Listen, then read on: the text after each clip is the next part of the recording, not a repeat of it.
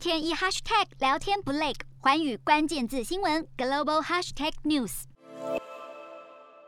过了表定闭幕时间，晚上六点，与会代表们还在挑灯夜战，好不容易才拍板 COP 二十六峰会协议。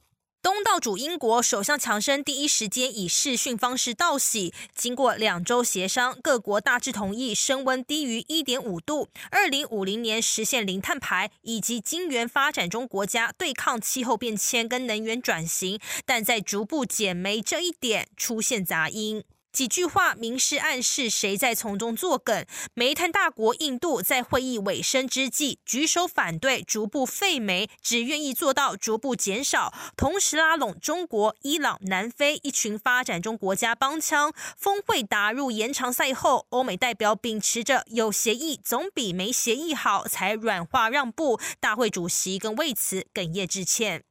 对于这样的结果，气候运动人士当然不满意。大家一身黑袍，手持墓碑，以行动去抗议 COP 年年开，却不见地球更好。讽刺的是，本届气候峰会因为开太久，碳排量更将是史上最高，其中六成都来自与会者搭乘的国际航班、私人飞机。也难怪 COP 峰会被批漂绿，因为说的总是比做的好听。洞悉全球走向，掌握世界脉动，无所不谈，深入分析。我是何荣。